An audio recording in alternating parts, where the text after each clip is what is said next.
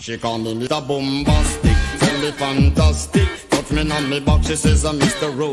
Romantic, call me fantastic.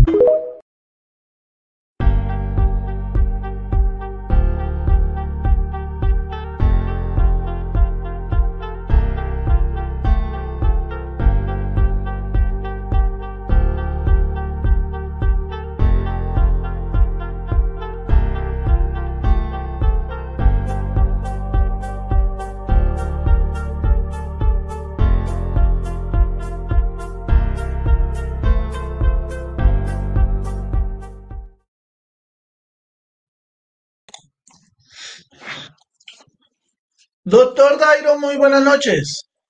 ¿Qué más, mi don? Buenas noches, ¿cómo está? ¿Cómo va todo? Excelente, excelente. Aquí, como siempre, estando muy atento a esta hora y a este día viernes. Eh, un saludo especial a los que se están conectando. Bueno, doctor Dairo, hoy primero y antes de entrar en materia, eh, recordémosle a, a nuestros seguidores y a quienes nos escuchan acá cada viernes muy juiciosos a las 7 pm, ¿cómo es la dinámica de nuestro programa Viernes de Providencia? Claro que sí. Bueno, eh, ya los que han seguido eh, nuestras diferentes charlas que hemos dado, eh, tendremos menos conocimiento. Todos los viernes estamos hablando sobre una providencia que sea interesante, que sea de relevancia jurídica, sin importar el tema, puede ser civil, familia, penal, administrativo, lo que sea.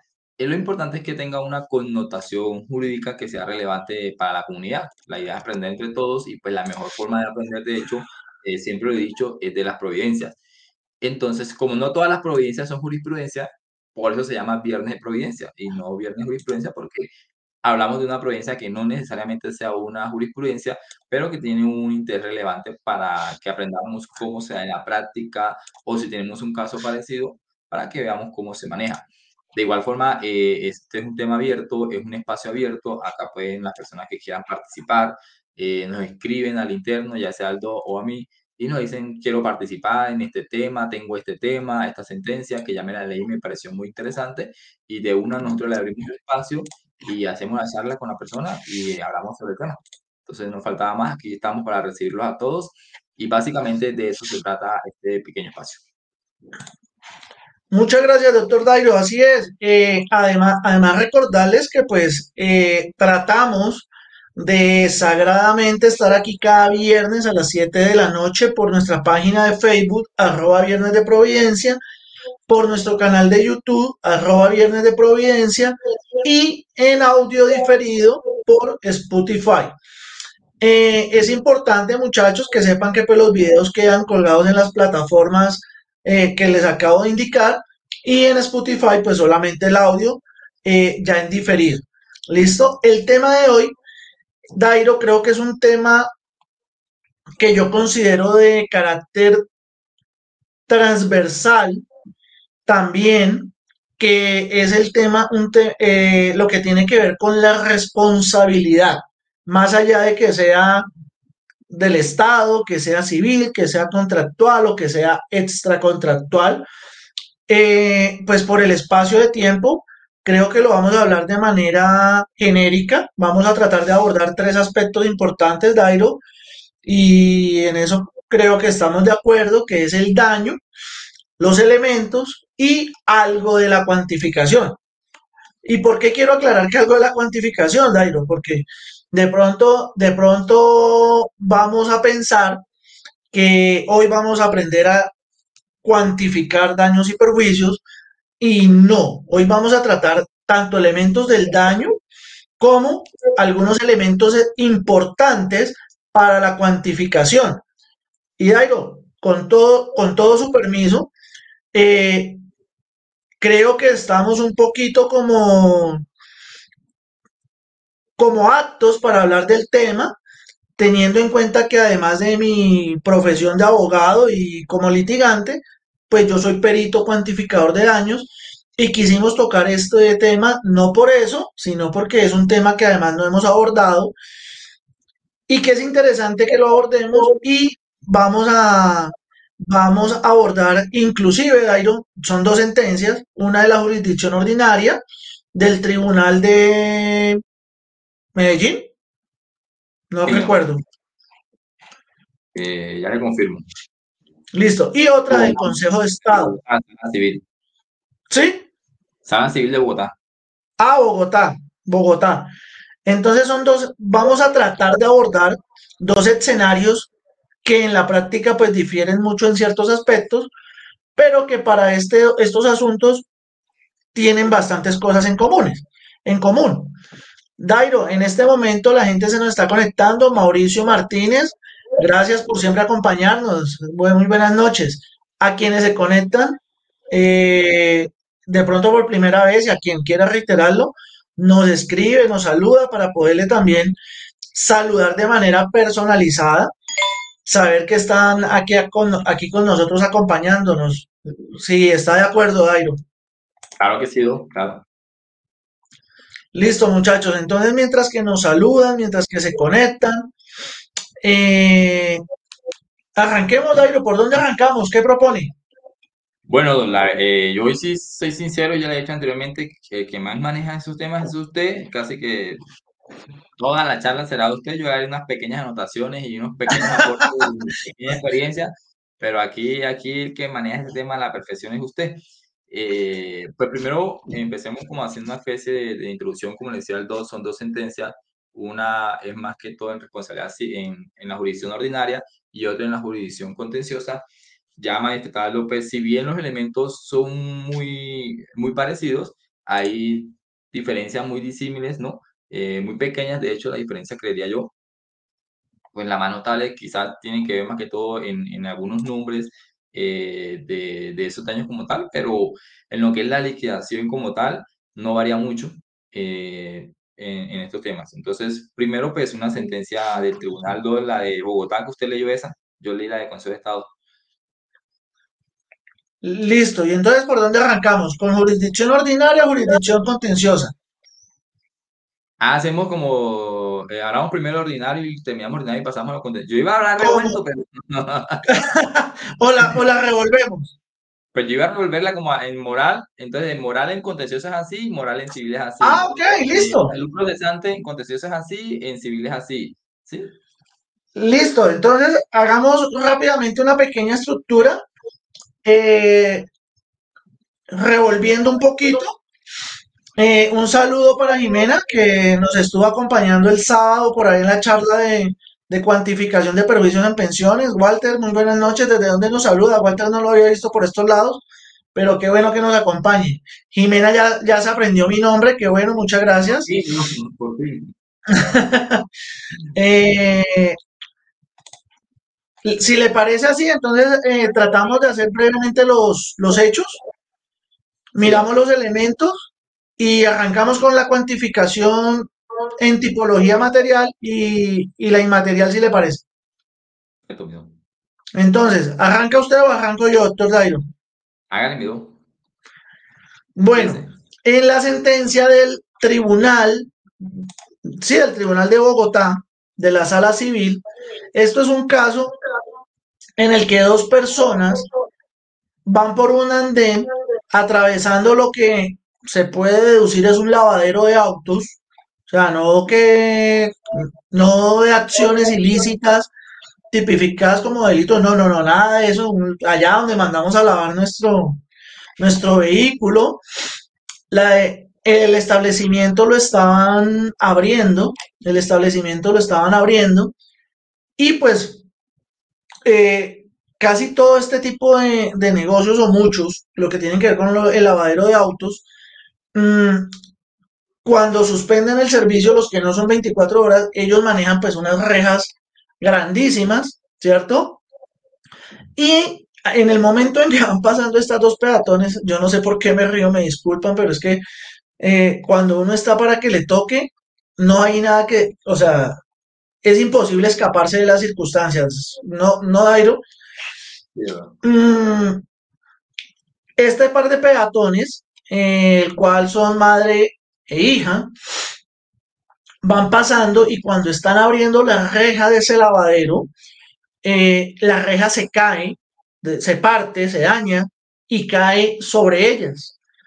Mm, en el momento en que cae sobre ellas, eh, bueno, se forma la algarabía, eh, una serie de personas se acercan, levantan la reja, logran levantar la reja, que inclusive en la sentencia dicen que es un peso aproximado de 280 kilos, estamos hablando de un peso promedio de cerca de 4 o hasta 5 personas, dependiendo de en el peso promedio, le cae encima esta reja, que es en hierro, a las dos mujeres, una de ellas cuando levantan la reja, pues logra levantarse, que es la más joven, pero a, la señora de mayor edad, eh, ella dice que no puede levantarse, que no siente sus piernas, tanto así que efectivamente a ella le diagnostican una paraplegia y una disminución en la capacidad laboral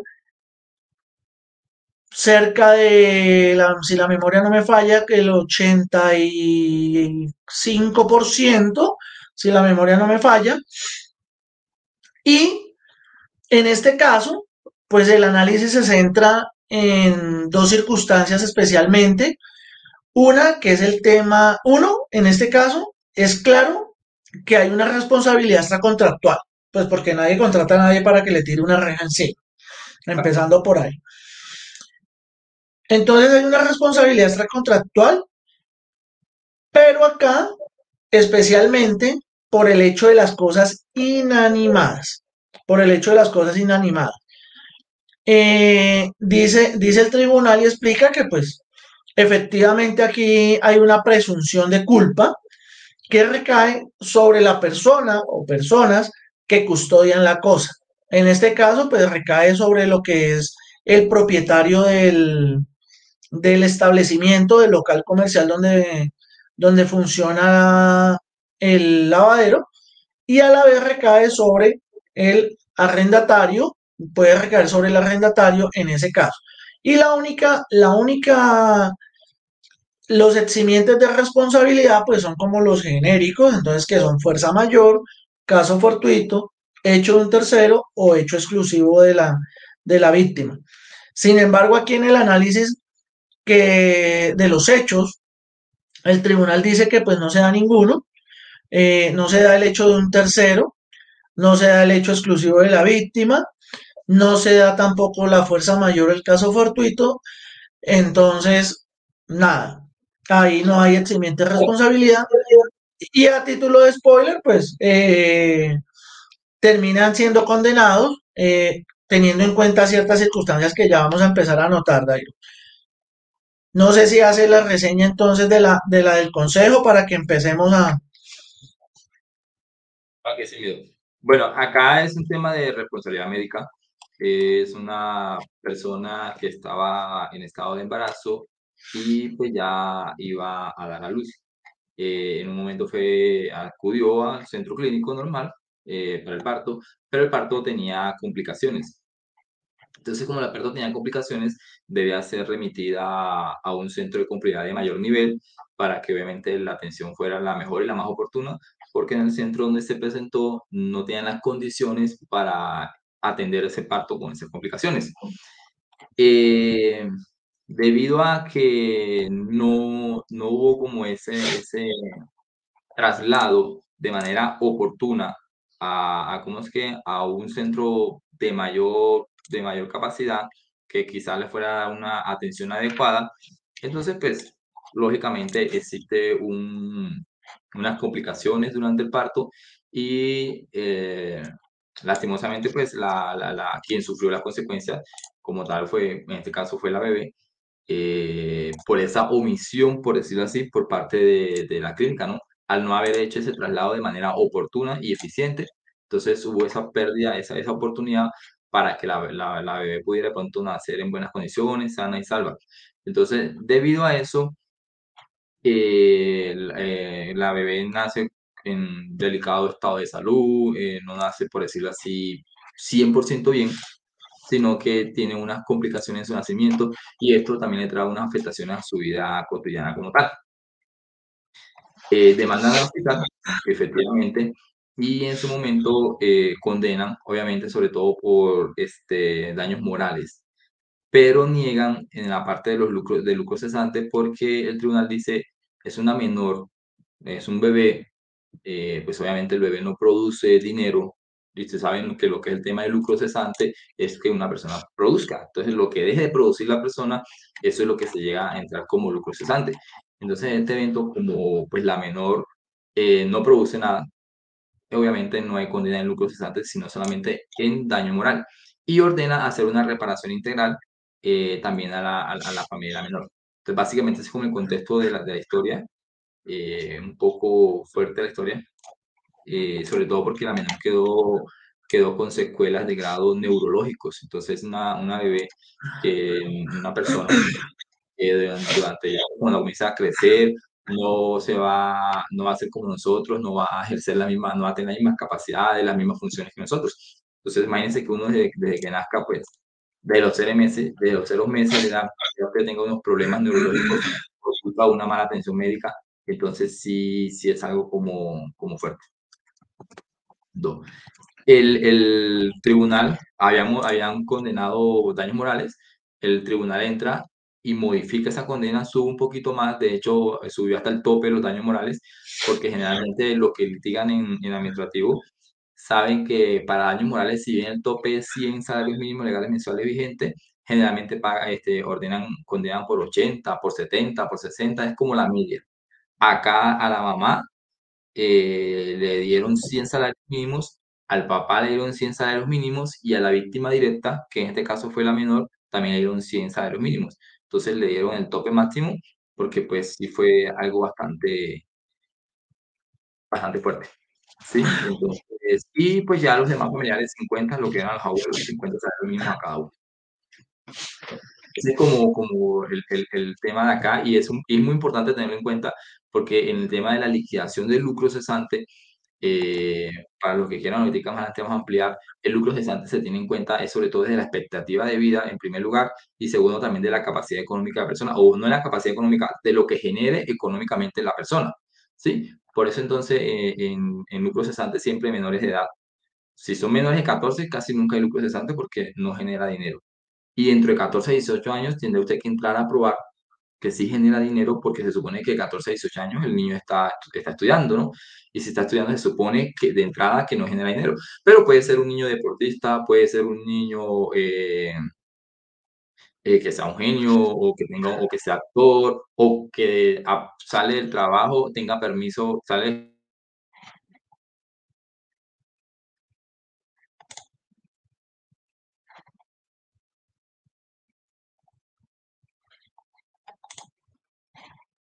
Bueno, se nos quedó congelado el doctor Dairo. No puede ser la luz porque ya está en Bogotá, entonces no puede ser la luz. Eh, pero bueno, voy a, vamos a empezar a, retomar ya. Me confirman, si, sí, ya me confirmó el doctor Dairo que se salió. Sí, permítanme un segundo, le confirmo para que vuelva a ingresar.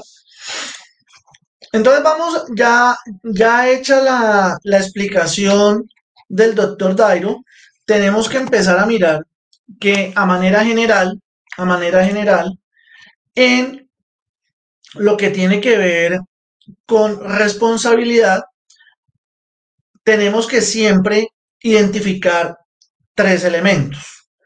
¿Cuáles tres elementos? Entonces, lo que conocemos como el hecho dañino o dañoso o el hecho perjudicial, lo que da origen al daño, tenemos el daño mismo, el daño como tal, tiene que existir, y además tiene que haber un nexo de causalidad entre el hecho y el daño. Eh, hay, hay circunstancias, hay circunstancias determinantes y es que estos tres elementos tienen que ser concomitantes en ciertas circunstancias y de manera general. hay uno de los títulos de imputación en materia contencioso administrativa, que es la falla presunta, en la cual yo necesito demostrar básicamente lo que es, aquí en esta falla presunta se, a ver, se, se presume, ya se presume precisamente ese hecho y por tanto se presume la responsabilidad, se presume la culpa como tal por parte del el agente del Estado eh, o el representante del Estado. ¿Por qué? Porque aquí el demandante pues simplemente tendría que probar lo que es el daño y el nexo causal, pero hay una, hay una ya falla presunta, una, una acción u omisión que es la que ocasiona el daño y tenemos que probar es cómo esa acción u omisión del agente del Estado ocasiona ese daño. ¿Listo? Yo siempre he dicho, yo siempre he dicho y sostengo, permítame le doy ingreso al doctor Dairo. Doctor Dairo, ¿cómo está? Bienvenido nuevamente. Sí, pero no porque no pagara, sino porque al parecer se cayó. No, no, yo les advertí a los muchachos que ya usted estaba en Bogotá, así que no era culpa allá, de, allá del pueblo. Entonces, eh, les estaba empezando a adentrarme ya un poco en los, en los elementos de la responsabilidad, que son el hecho, el daño y el nexo. Eh, entonces tenemos, por lo menos en ese caso, que probar solamente lo que corresponde al daño y al nexo de causalidad.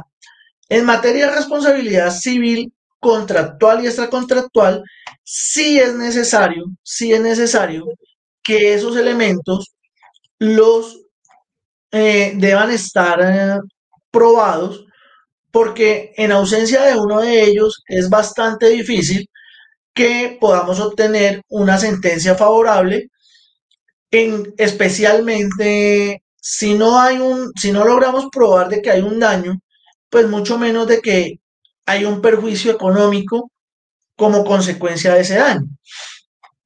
Entonces, es importante además, desde la experiencia, poder decir que no todo daño puede ser susceptible de cuantificar.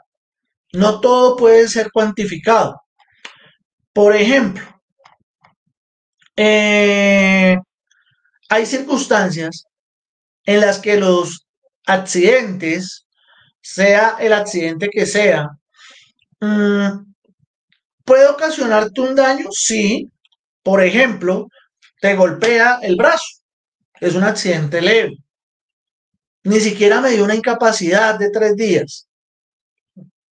Entonces, hay un, hay un hecho, sí, fue el choque, fue, de pronto el choque, el golpe, eh, sea, no necesariamente tiene que ser accidente de tránsito, eh, puede ser alguien que estaba cargando una tabla o una varilla de hierro, me golpea el brazo entonces está el hecho, el hecho como tal, hay una culpa también, ¿sí? Que es lo que se prueba con ese hecho, la culpa. Hay un nexo de causalidad entre ese golpe, de pronto, entre ese morado que me hicieron. Sí, también hay un nexo, hay un nexo de causalidad, porque con ese hecho que de la, madera que estaba cargando, el señor o, la, o, la, o el tubo de hierro me golpeó definitivamente y me ocasionó ese morado pero resulta que no me incapacitó, no hubo una secuela permanente, no hubo ninguna afectación como tal más allá del morado. Entonces, ¿cómo cuantifico eso? Pues no hay lugar a una cuantificación, a no ser, a no ser de que eso llegue a otras dimensiones más allá de las que estoy ejemplificando, ¿no? Eh, como regla general, como regla general, en los procesos de solicitud de perjuicios, y lo digo así para poder cubrir las dos, los dos escenarios, tanto el contencioso como el ordinario, pues nosotros qué buscamos? Buscamos una indemnización, buscamos una reparación. ¿Listo? Entonces, pues, si no buscáramos esto, pues no tendrían sentido muchas cosas. ¿Por qué? Porque a pesar de que hay muchos daños que no podríamos llegar a cuantificar suponiendo una reparación integral de verdad, como la muerte de un familiar, ¿sí? Nos pueden dar mil millones de pesos por el familiar, pero si es un familiar querido, apreciado, cercano, pues con mil millones de pesos no, tampoco lo vamos a, a revivir. Y en el caso de lesiones, pues igual, si nos amputan una pierna o como en el caso de, inclusive como en ambos casos que estamos planteando en las sentencias del día de hoy, tanto en la jurisdicción ordinaria como en la contencioso, pues a la señora que la dejan en una situación de paraplegia, con casi un 85% de pérdida de capacidad laboral, pues su vida no va a ser la misma y así le den toda la plata del mundo no va a ser la misma. Es imposible que vuelva a su estado anterior de los hechos. Y en el caso de la bebé, pues esta va a ser una, una bebé que no va a poder tener eh, un estilo de vida, llamémoslo de alguna manera, normal. ¿Listo? Entonces, en estos aspectos es muy importante, Dairo, que se entienda también el régimen probatorio, ¿cierto? Tenemos que mirar qué debo probar. ¿Por qué? Porque muchas veces, muchas veces la, la negación de unos perjuicios es precisamente porque no se logran probar los mismos, que esa es otra. Entonces, ¿qué, qué pasa allí? Pues simplemente pasa como un ejecutivo sin medidas cautelares. ¿Cierto, Dairo? Sí. No sirve la sentencia para mandarla a enmarcar y colgarla. Básicamente. Y no más. Eh, Mauricio, si quieres regalarme un mensajito al WhatsApp, se las paso en un momento Luis Erazo, bienvenido. Desde Montería, ahí cerquita de su tierra, Dairo, ¿o no? Más o menos cerca de Sí, ah, bueno. ah, bueno. Eh, eso respecto a lo que tiene que ver con los elementos del daño, pero ¿qué es el daño, Dairo? ¿Qué podemos entender como el daño? Bueno, eh, yo por acá tenía, de hecho, eh, una, una, un concepto muy interesante.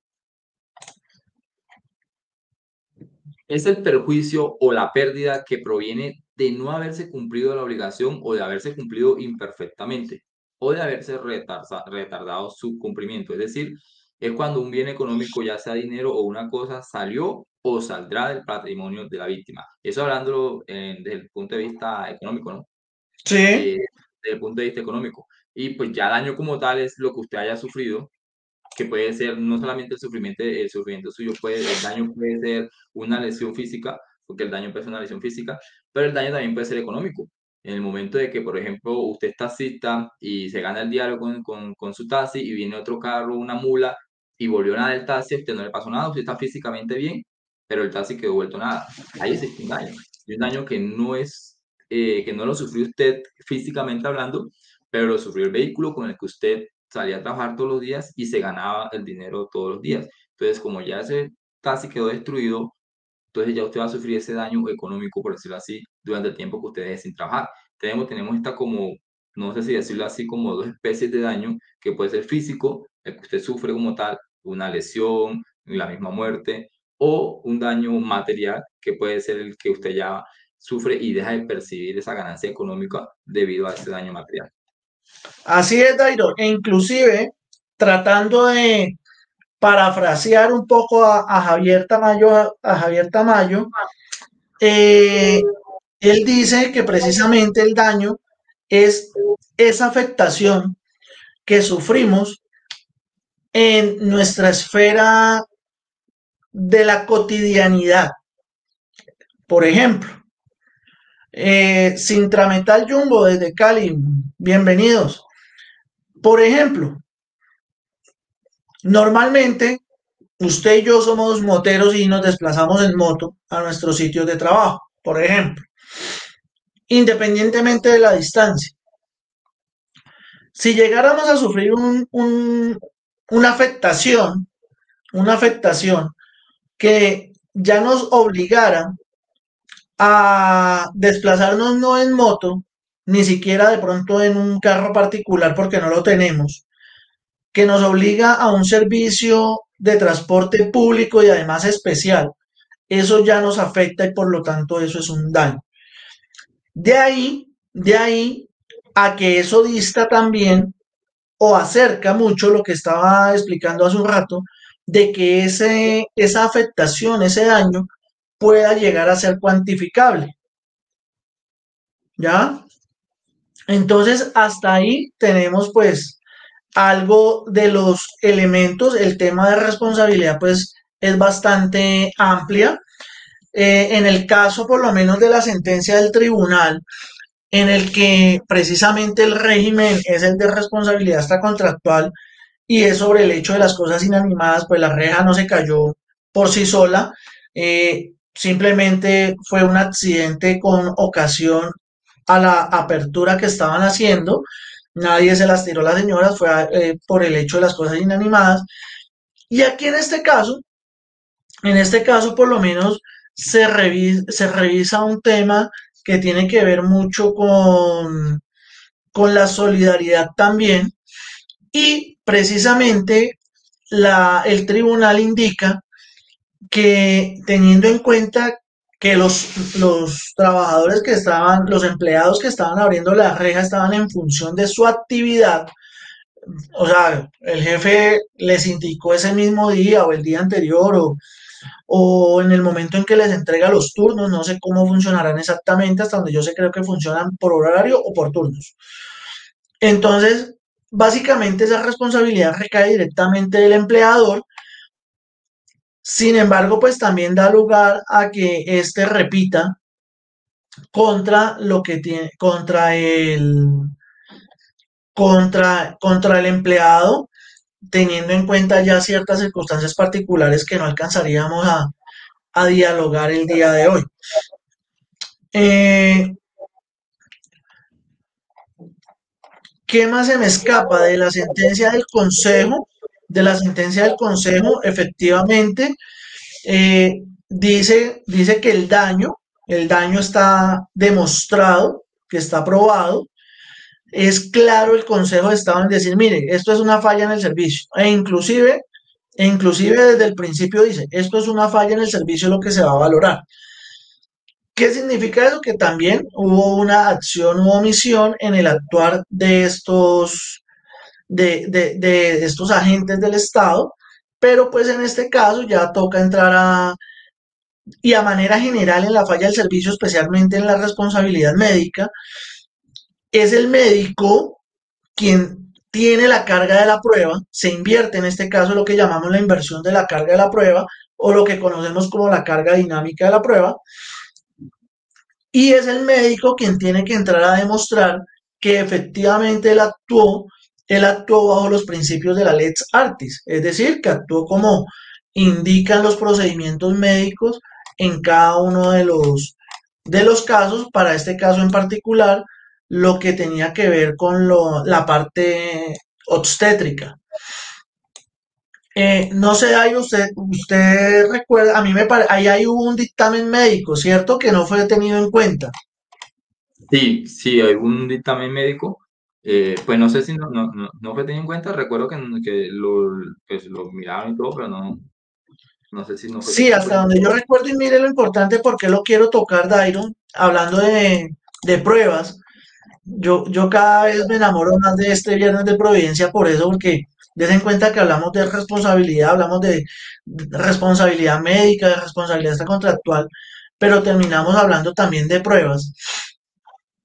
Y es que a pesar de que hubo, es que no recuerdo de quién fue el, el dictamen aportado, fue una médica que ella dijo, creo que es por parte de uno de los hospitales demandados, en la que ella dice que no, que todo estuvo, que todo estuvo de maravilla, que, que todo estuvo divino.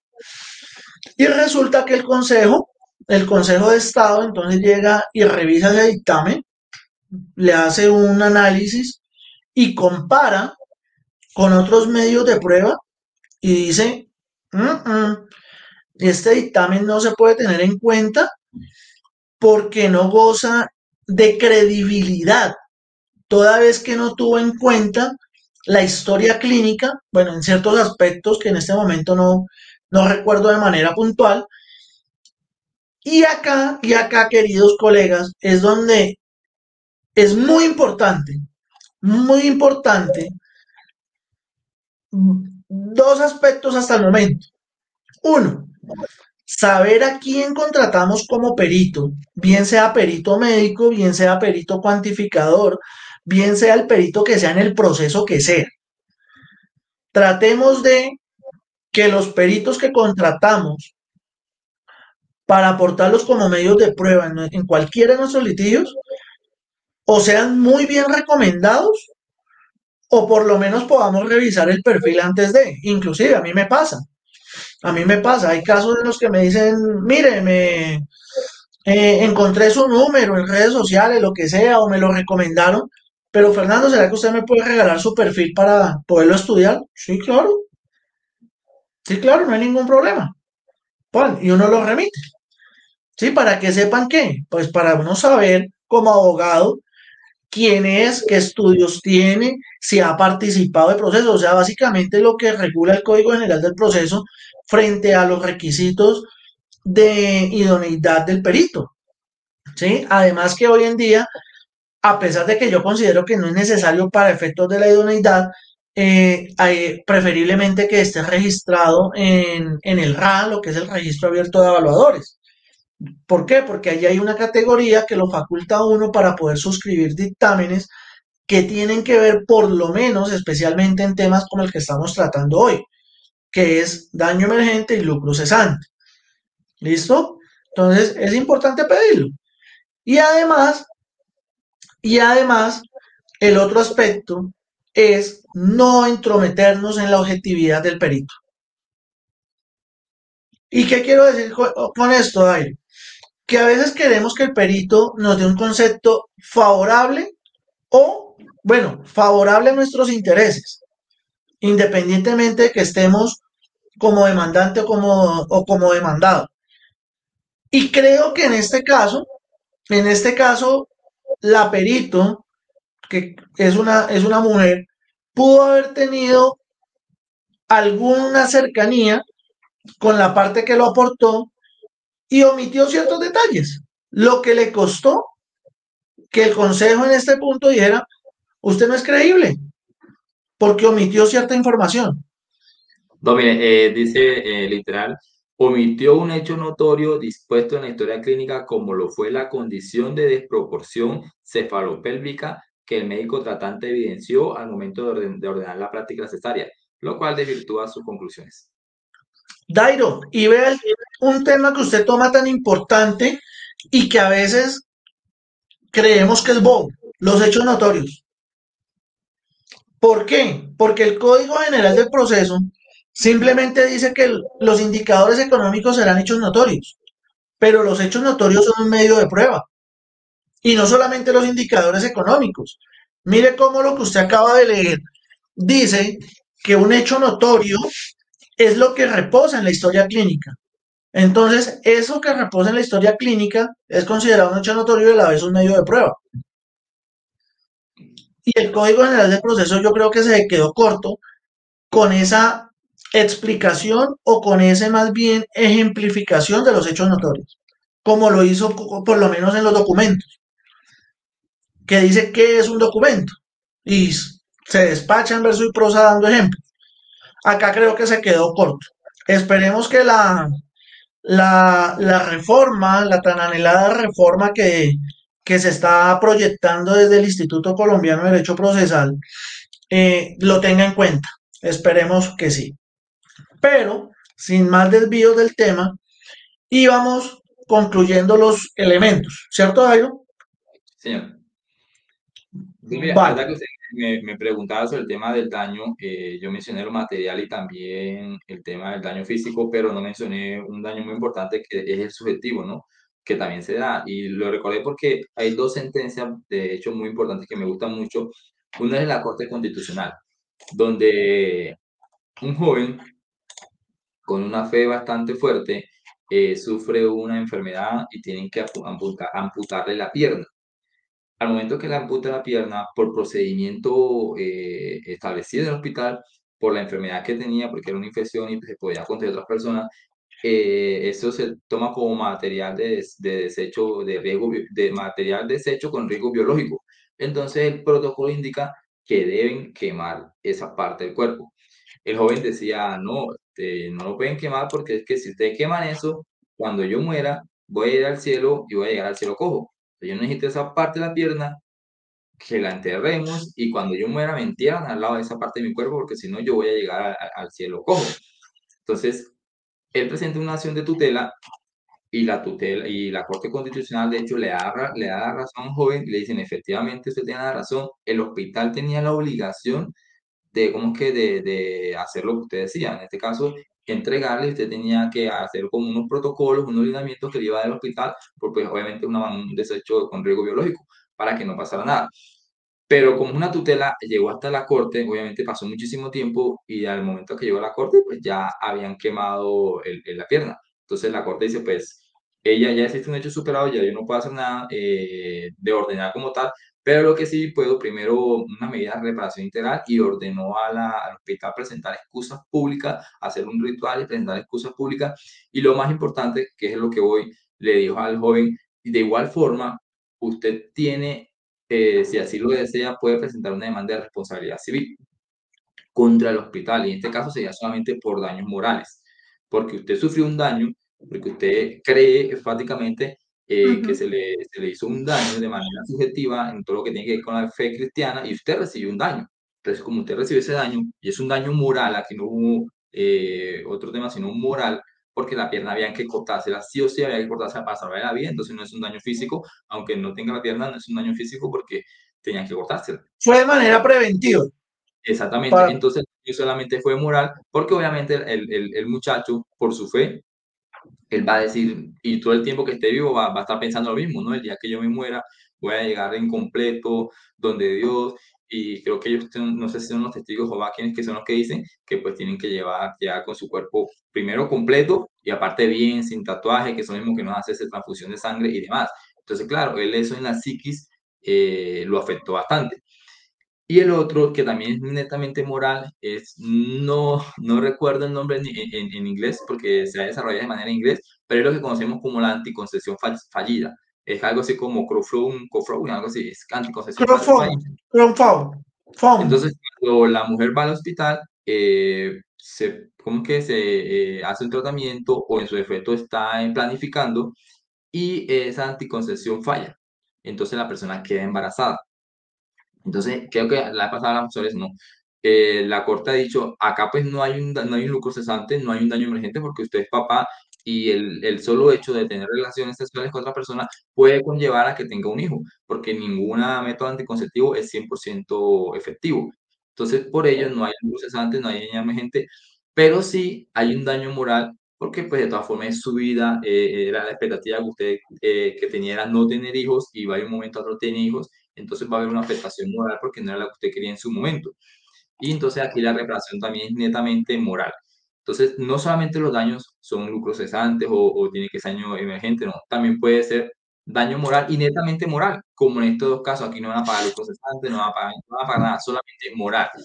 Que obviamente, para un abogado que se dedica a esto, quizás no sea tan rentable económicamente, ¿no? Porque daños morales son, como decía, generalmente pagan son 50, 60 salarios mínimos legales mensuales vigentes. Entonces son 60 millones que usted va a ganarse en 5 o 6 años, 18, 15, 20 millones. Quizás para algunos no sea rentable, para otros sí.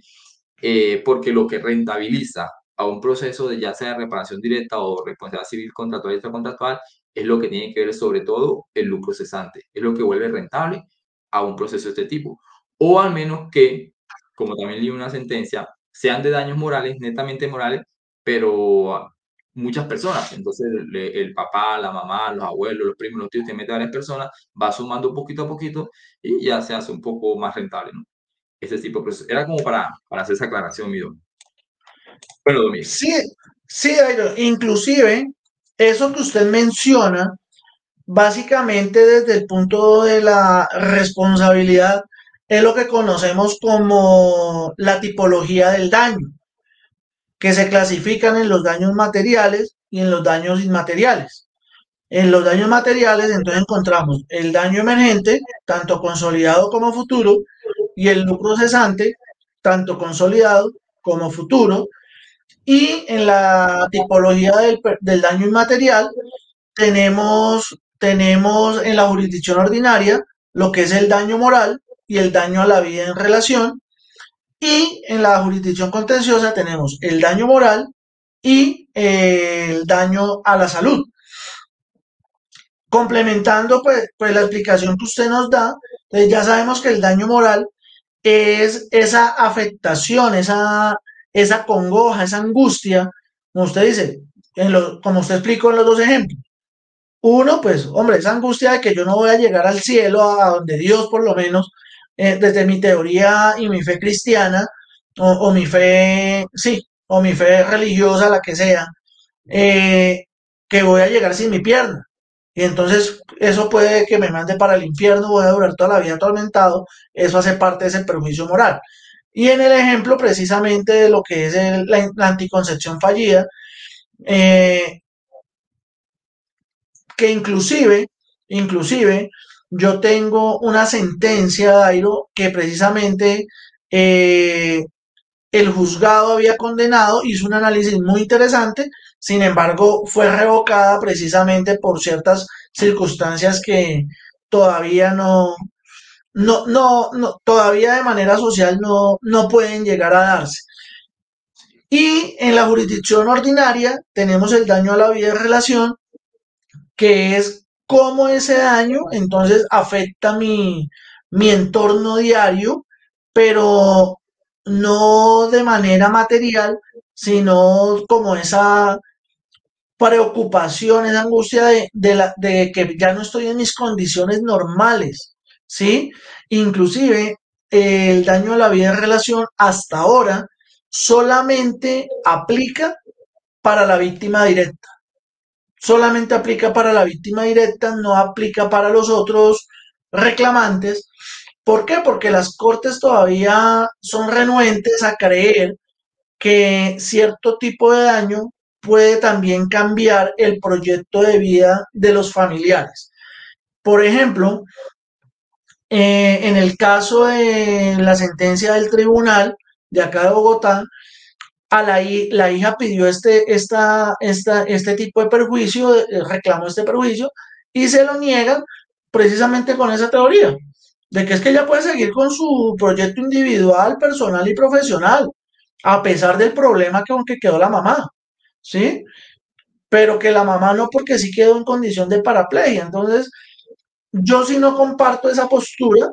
¿Por qué? Porque, ¿qué pasa entonces cuando de pronto el hijo, el hermano, la mamá, ese pariente cercano, inclusive un amigo, una amiga, es quien se hace cargo de usted que está en condición de paraplegia, por lo menos, ¿sí?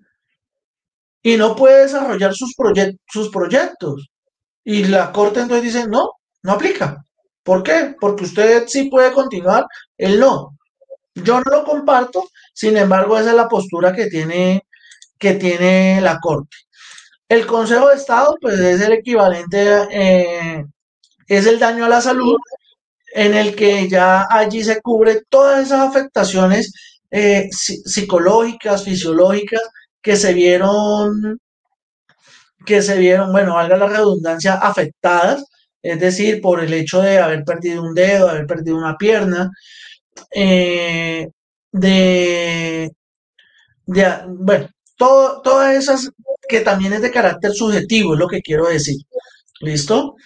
Ahora, para efectos del daño emergente, para el daño emergente es muy importante también los medios de prueba.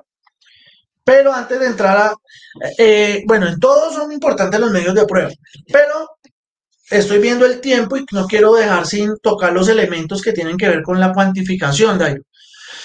Eh, para el daño emergente, entonces tenemos que tener en cuenta recibos, facturas, contratos, pero en lo posible cuando nos sentemos a escribir, a proyectar nuestras demandas, hacer una relación del por qué era necesario también ese, ese tipo de, de cosas que compramos, esas personas que contratamos, por qué eran importantes.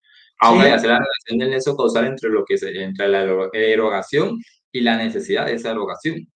Sí, Dairo. Sí, porque usted puede decir, mire, es que yo me gasté, yo contraté a un señor para que me transportara, pero ¿y por qué?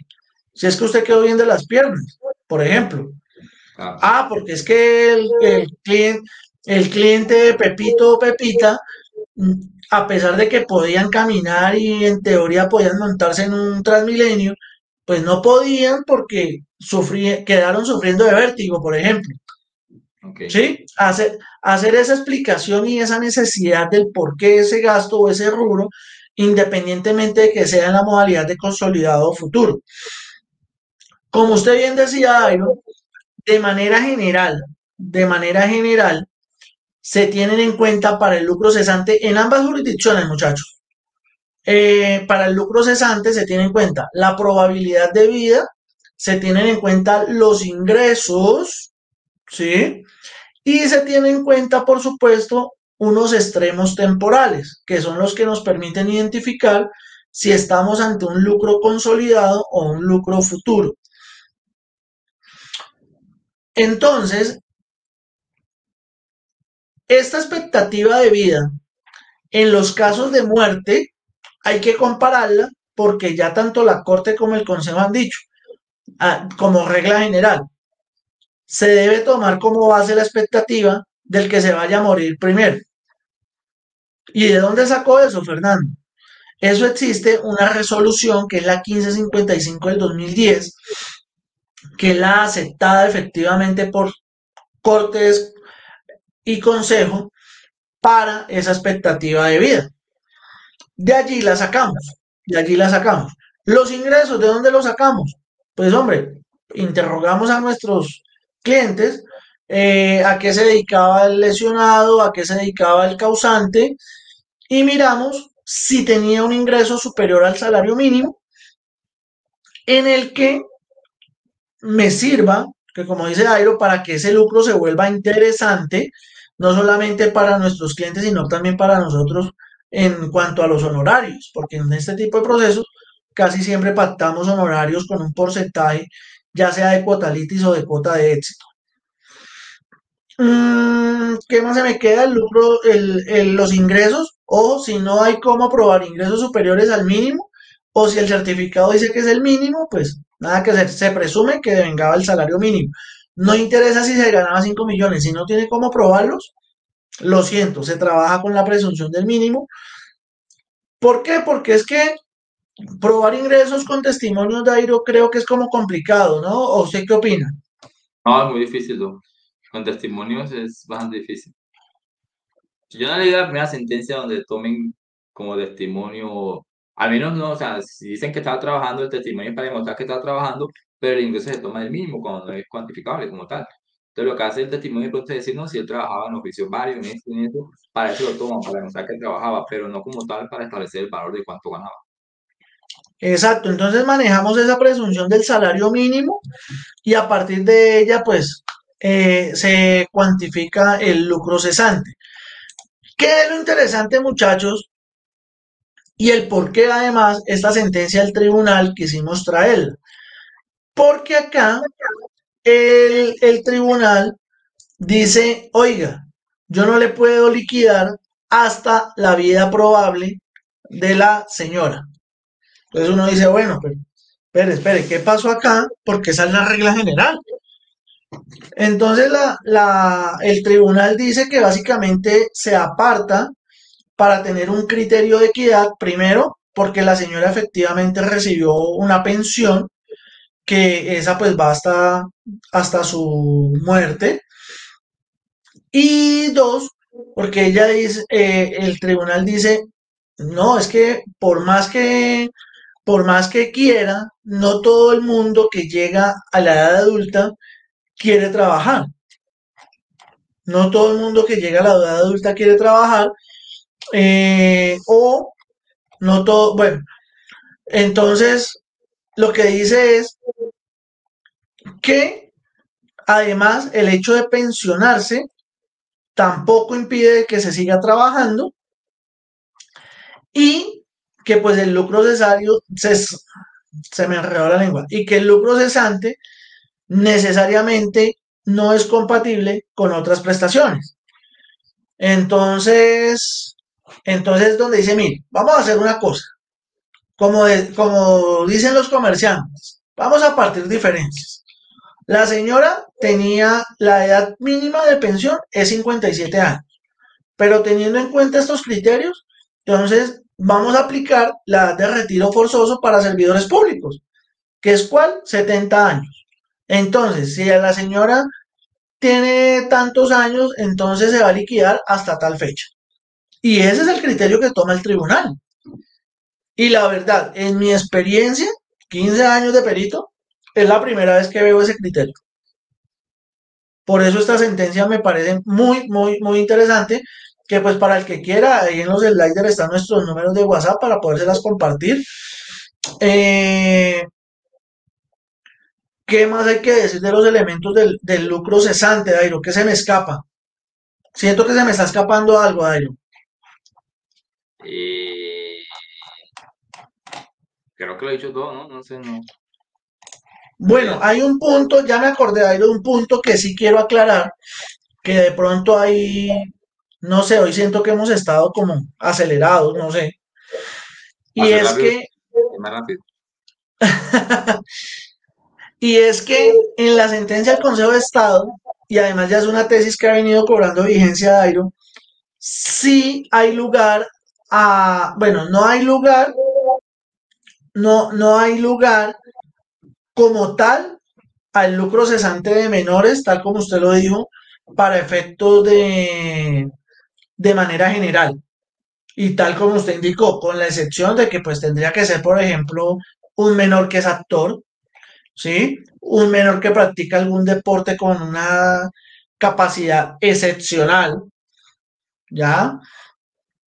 A no ser de que sean esos casos, podría haber lugar a un lucro cesante. Obviamente con, con todo el medio probatorio. Pero lo que quiero aclarar y complementar es que en este caso si hay un lucro cesante a favor de la, a favor de la, pues de en ese momento la menor, de en este momento la menor, la, la bebé, ¿sí?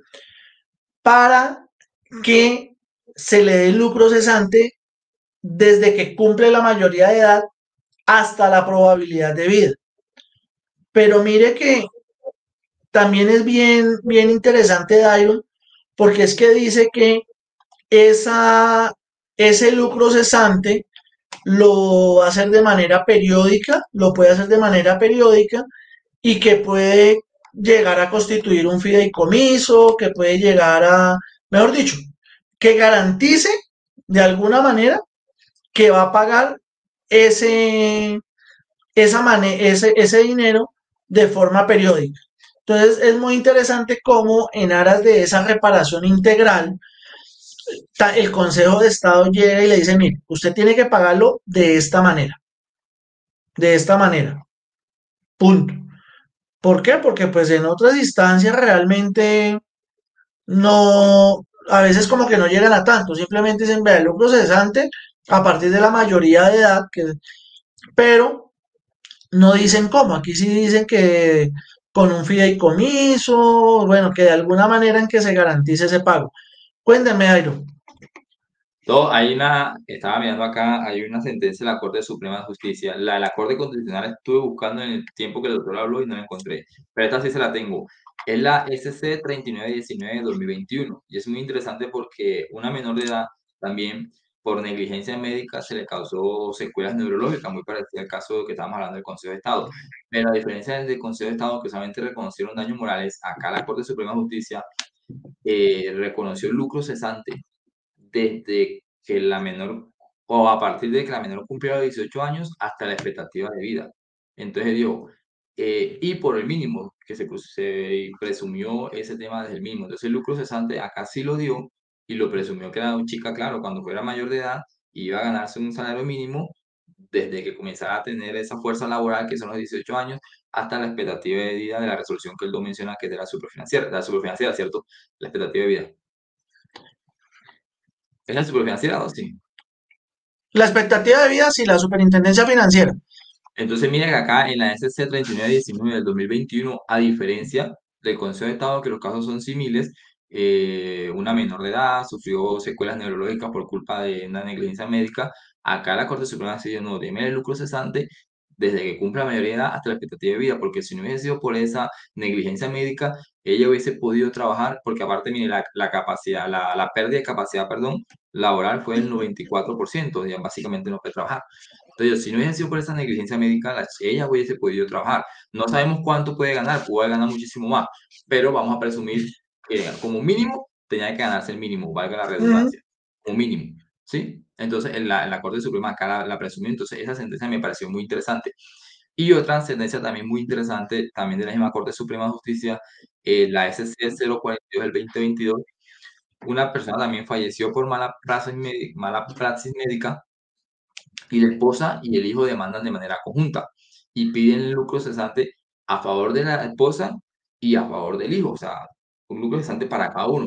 Y la esposa pide el lucro cesante desde la, desde la fecha, desde la edad que ella tiene hasta la expectativa de vida, porque dice, eh, a esa fecha eh, yo era ama de casa, quien mantenía el hogar era mi esposo, y obviamente eh, si no estuviese muerto, él hubiese mantenido este hogar hasta la fecha de expectativa de vida. Y lo que me parece muy interesante es que además pidieron para el hijo, el hijo era menor de edad y dijo, y como mi esposo mantenía a mi hijo, le daba educación y le daba demás, entonces se le ponga lucro, lucro cesante desde la edad que tiene mi hijo hasta que él cumpla la mayoría de edad. Entonces, eh, o en su efecto hasta los 20, pidieron hasta los 25 años, en su efecto hasta los 18 años por el tema de estudio y demás. Entonces, fueron dos sentencias que me parecieron muy interesantes con el tema este de lucro cesante. Gracias, Dairo. Dairo, además es importante recordarle a los que nos están viendo que nos pueden seguir estos videos viéndolos y compartir, ni más faltaba la página de Facebook, arroba Viernes de Providencia, seguir el canal de YouTube como Viernes de Providencia y todas estas charlas las pueden escuchar en diferido también en Spotify como Viernes de Providencia y sin antes decirles que recuerden que este espacio no es solamente de Dairo y Fernando, sino que también pueden estar ustedes acá, muchachos. Acá, inclusive, lo único que a veces les pedimos, pues para efectos de, de publicitarlos a ustedes, es una pequeña foto y un pequeño perfil con el que los podamos presentar. No, no tienen que ser abogados, magísteres y con doctorado, si usted está estudiando derecho, si conoce algún amigo que está estudiando derecho y le gusta todo esto también, pues nos, se puede contactar con nosotros a los WhatsApp que aparecen ahí en los sliders. Ya nosotros, si tiene, como decía David al principio, la sentencia, ya la leyó, le parece interesante también, entonces nosotros no la leemos y nos sentamos los tres aquí en cámara un rato a compartir con todos ustedes. ¿Listo? Entonces, compartan estos canales, estos links, estos perfiles que pues buscamos enriquecernos todos, no solamente de aquí para allá, como digo yo, sino de allá para acá, porque también nosotros aprendemos todos los días por más que creamos que manejemos el, el tema, muchachos. Héctor Andrés dice, mientras el menor trabaje, tenga la edad mínima requerida eh, por la ley y permiso del inspector de trabajo, puede haber lucro cesante. Claro, Héctor, efectivamente así es e inclusive el doctor Dairo ya, ya también nos había hecho esa claridad, pero sí, así es. Y quería mencionar, se me fue la paloma, se me fue la paloma, que, ah, venga, espérenme un segundo porque es que esta sí no la quiero dejar ir, permítame un segundo, yo busco acá, ¿qué era lo que se me, qué fue lo que se me voló? Permítame, yo lo agarro, Dairo. Ah, ya, ya me acordé que es importante ya, ya para, para finalizar este último team, muchachos, que inclusive lo encuentran en la sentencia, eh, no importa si la víctima directa en un caso de lesiones e inclusive muerte para los reclamantes como tal, llegan a recibir, por ejemplo, la, la mesada pensional sustitutiva o la mesada pensional por invalidez. No importa si la recibe, porque ya la Corte, inclusive aquí en las sentencias que les vamos a compartir, menciona que como son erogaciones, el lucro cesante y la pensión, con orígenes distintos, por lo tanto hay lugar a ambas, hay lugar a las dos. que qué es lo que pasaba antes, que siempre decían, no hay lucro cesante porque es que usted ya se pensionó, hasta que la corte le puso fin a esa discusión y dijo, no, un momentico, usted no, el, el lucro cesante no es excluyente, no es excluyente de la pensión, ni la pensión es excluyente del lucro cesante. ¿Por qué? Porque es que la pensión usted la recibe es porque usted tiene una relación y un vínculo contractual con esa entidad. ¿Cómo? Porque usted paga unos aportes. Mientras que acá no tiene nada que ver con, esa, con ese vínculo jurídico que usted tiene allá.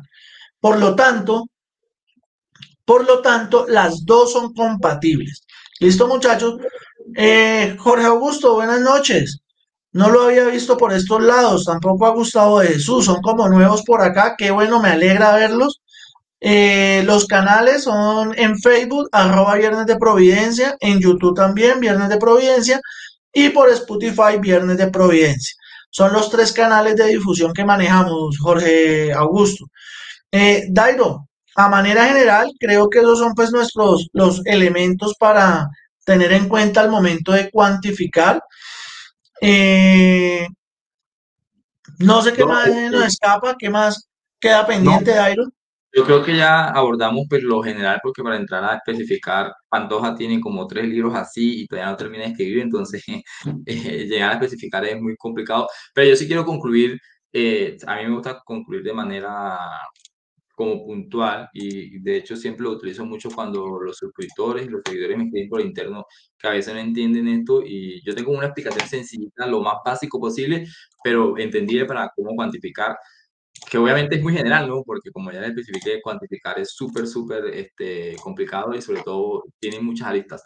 Entonces, por ejemplo, ya sabemos que la, la indemnización este, tenemos perjuicio patrimonial y perjuicio extrapatrimonial. El extrapatrimonial tenemos los derechos morales. Entonces, los derechos morales es sencillo. En la jurisdicción contenciosa se tasan 100 salarios mínimos legales mensuales vigentes eh, eh, como regla general y de manera muy, muy excepcional puede subir hasta hasta 300. 400. 200. 400. Ah, 400, de manera muy, muy, pero muy excepcional.